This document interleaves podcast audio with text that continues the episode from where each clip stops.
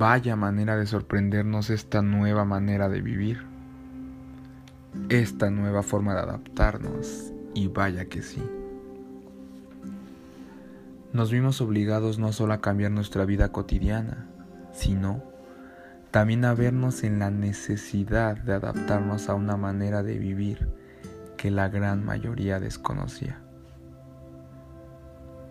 Pero, ¿te has puesto a pensar en lo que el confinamiento provocó emocionalmente en las personas? En muchas ocasiones llegué a escuchar términos como depresión, desesperación en las personas dado a que no estaban en nada acostumbradas a estar encerradas, a dejar de hacer actividades fuera de casa. Y justamente te vengo a hablar de algo que estoy seguro que has escuchado alguna vez.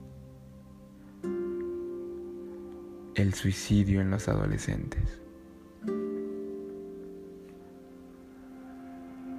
Lo creas o no, el suicidio en los adolescentes es una conducta patológica que se define como la preocupación o acción orientada a causar la propia muerte de manera voluntaria. De acuerdo a un censo en México en el año 2008, nuestro país ha mostrado un incremento en suicidio del 150% en jóvenes mexicanos de 5 a 14 años de edad, siendo esta la cuarta causa de muerte. Y no solo eso, también del 74% en jóvenes entre 15 y 24 años de edad, tan solo en el periodo de 1990 al año 2000. De acuerdo a la Secretaría de Salud, la población de adolescentes mexicanos contribuye al 17% de todos los suicidios en México lo que representa un problema de salud pública. La Organización Mundial de la Salud lo refiere como la segunda causa de mortalidad en la adolescencia, de los 12 a los 19 años de edad. En México, las investigaciones epidemiológicas mencionan como factores de riesgo la falta de oportunidades económicas y laborales, y sumado a eso, el fracaso académico, el bajo nivel académico de los padres, la pobreza, la violencia, el aislamiento social, las escasas relaciones interpersonales, el uso de drogas, el embarazo, la violencia intrafamiliar y a nivel mundial el bullying escolar. El adolescente tiene que trabajar sobre múltiples duelos en su evolución para conformarse como un adulto. Entra en una etapa de búsqueda de identidad y pérdida de la imagen corporal de niño para adaptarse a su nueva imagen corporal de adulto, lo cual definirá el resto de su vida. En esta evolución física, el adolescente no desea ser visto como niño, lo siente como una devaluación. El inicio de la menstruación y de la producción de semen es una etapa nueva y desconocida que altera el equilibrio emocional del adolescente y que provoca que se empiecen a tomar decisiones acerca de su sexualidad, como es el uso de los preservativos, de los anticonceptivos e incluso pensar en la procreación. En el desarrollo cognitivo y emocional surgen nuevos valores e inquietudes, como su capacidad de juicio crítico, su preferencia sexual, el cual lo enfoca hacia una familia y su sociedad. Piensa en sus ideales, su lucha por lograrlos.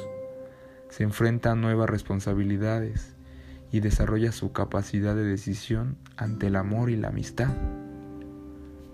Busca unirse a grupos sociales afines llamado sentido de pertenencia. Lucha con el manejo y control de la libertad, el matrimonio o la unión libre. Continúa con su proceso educativo.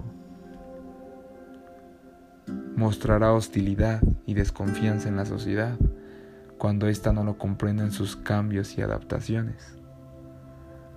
La adolescencia también genera duelos en los padres la renuncia de un niño para aceptar a un adulto que intenta individualizarse y no ser sometido bajo el control económico de los padres.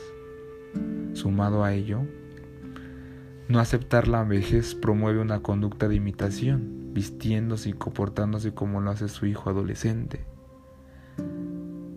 Asimismo ya no será el ídolo que el hijo había idealizado de él, porque identificará sus errores y defectos y los criticará sintiendo confusión, ambivalencia ante esta pérdida de idealización. Ante esto el adolescente puede sentirse completamente desamparado. La pérdida de la imagen de niño puede hacer una brecha en el vínculo entre el padre y el hijo, a menos que se desarrolle la creatividad para llegar a acuerdos y negociar, lo cual pueda permitir cierta flexibilidad entre estas dos generaciones dos mundos completamente diferentes, dos mundos en épocas y edades muy diferentes.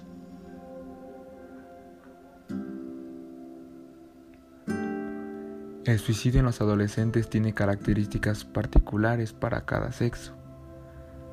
Yo estoy generalizando entre hombres y mujeres, pero siendo más específicos, los hombres consuman el suicidio, las mujeres presentan ideación e intentos de suicidio con tendencia al uso de pesticidas e ingesta de medicamentos.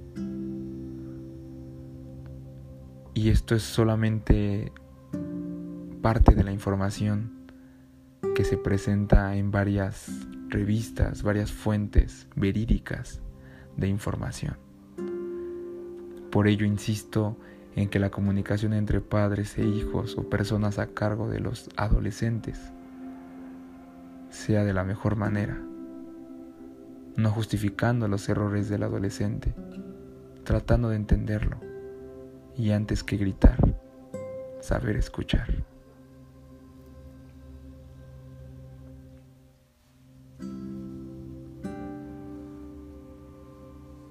Una y mil maneras y vaya que las hay. Aunque no lo creas, yo te entiendo, porque me he sentido igual o tal vez peor. Sé perfectamente cuando te sientes mal, triste, desesperado y crees que el mundo no tiene ningún sentido. Pero déjame decirte que por experiencia propia sí lo tiene.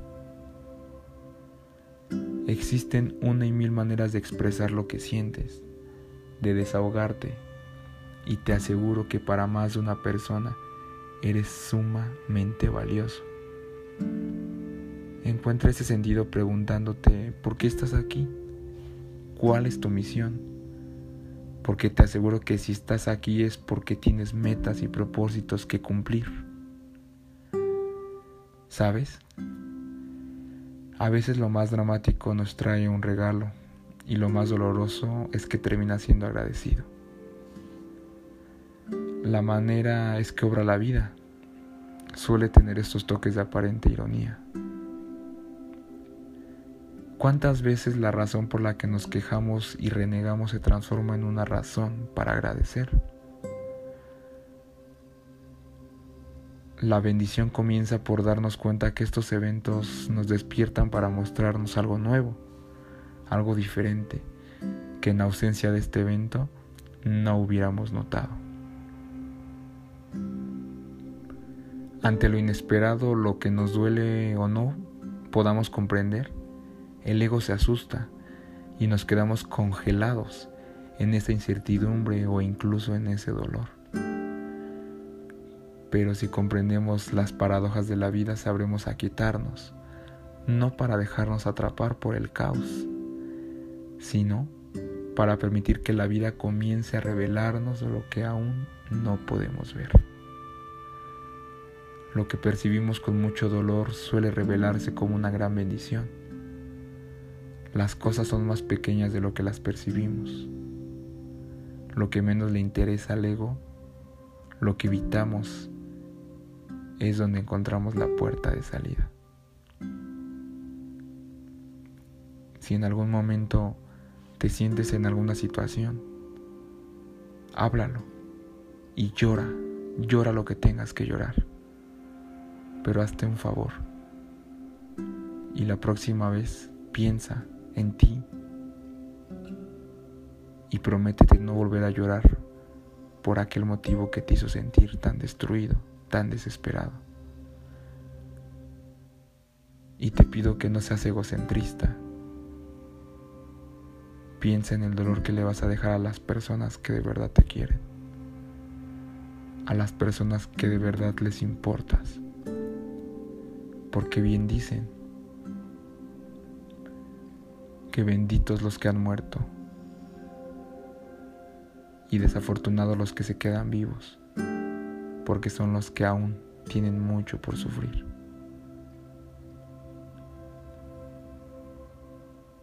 Y con este texto me despido, sin antes agradecerles por haber escuchado este primer podcast. Y recuerden que las cosas, las cosas positivas que logre rescatar de lo que escuchaste el día de hoy, aquí conmigo, sean suficientes para recordar que tienes un motivo, un propósito por el cual estar aquí.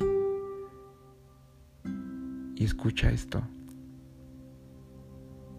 para poder decir yo te quiero. Primero aprende a decir hoy. Y lo que se te haya grabado el día de hoy sea todo lo que necesites oír.